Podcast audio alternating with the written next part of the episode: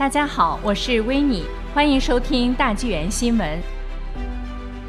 为您播报田云的文章，题目是“中共步步昏招，不断制造敌人”。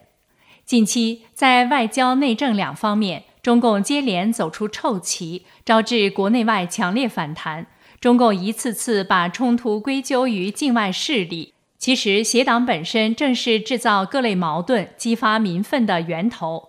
例一，近日内蒙古民众大规模抗议中共强推汉语教学，引发国际关注。据悉，中共当局将抗议定性为受境外势力煽动，当地公安抓捕和通缉数百名抗议人士，许多人被迫辞去或被开除公职。政府官员警告称，反对汉语教育就是反政府和颠覆政权。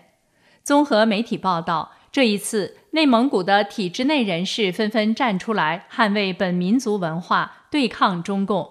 例如，超过1.6万份请愿书及2600份学生手写的反对书，促请政府纠正双语政策。请愿人包括内蒙古自治区人大代表。内蒙古电视台三百多员工集体签名，反对当局的第二类汉语教学。中共强势挤压蒙族语言和文化的生存空间，进而压制民众抗议，完全无视蒙族人的意见和权利，使得双语教学的分歧演变为更大范围的对抗，硬生生地制造民族不和。例二。九月六日，本应是香港四年一度的立法会选举日，但是港府以防疫为名推迟选举。原为投票站的场地被用作全民检测。当天，众多香港市民走上街头抗议港版国安法，抗议立法选举延后，抗议当局推出健康码。至少两百八十九人被警方拘捕。当晚。中联办发布公告称，对任何违反港区国安法的行为都是零容忍，支持港警果断执法，维护社会繁荣稳定，绝不允许香港再乱起来。事实与中联办所称正相反。自从去年六月反送中浪潮爆发，中共拒绝倾听港人心声，撕毁“一国两制”，把暴乱和颠覆国家政权的罪名扣在抗议者头上。又冒天下之大不韪，祭出港区国安法，肆意抓捕民主人士，并擅自延迟立法会选举。这一系列非法操作，破坏了香港的繁荣稳定。中共才是动乱的祸根。例三，九月七日，党校退休教授蔡霞在推特上披露，大陆的家人替他去银行取钱时，被告知其账户已在八月二十日被封，无法提取存款。之前，在八月十七日，中共党校宣布开除蔡霞党籍，取消其退休待遇，因其曾发表抨击中共和习近平的言论。蔡霞说：“原来以为他们要置我于贫恶病痛之困境，现在才明白，他们要直接置我于绝境。”网友跟帖说：“共产党执政以来，从没有间断过抢劫杀人。共产党宣言：开宗明义。”全世界无产者联合起来，武装夺取政权，实现公有制，本质就是一切资源和财富归政权所有，归共产党所有。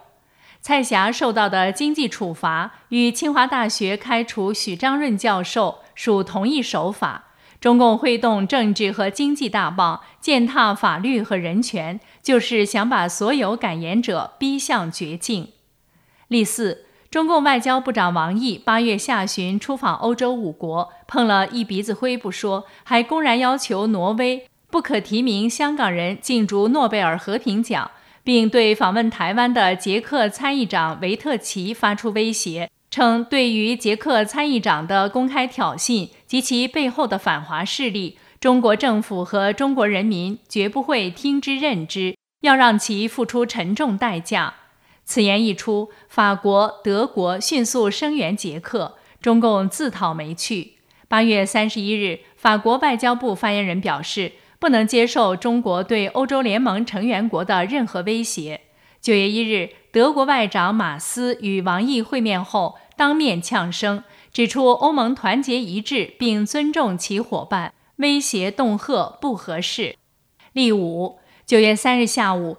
在中共纪念抗战胜利七十五年座谈会上，习近平在发言中五次以“中国人民绝不答应”回应外界对中共本质和谎言的揭露及对中共转型的呼吁。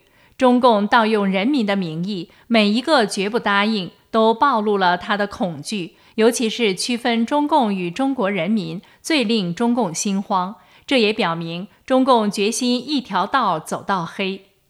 二零二零年，中共触犯众怒，四面树敌：第一，隐瞒疫情，导致病毒在全球流窜，致上千万人染疫，经济受重创；第二，污蔑美国、欧洲等为病毒源头，拒绝承担瞒疫之罪责；第三，强推港版国安法，破坏香港自治，侵害香港人权；第四，发动战狼外交。威胁澳洲、美国、加拿大、挪威、捷克等多国，党媒散布谎言，诋毁美国等国多位谴责中共维护人权的政要。中共持续行恶，给自己种下恶果。目前，美国两党、欧盟、澳洲、印度等多国在对华政策上形成共识，即采取强硬路线，维护自由民主的价值观，维护国家主权和利益。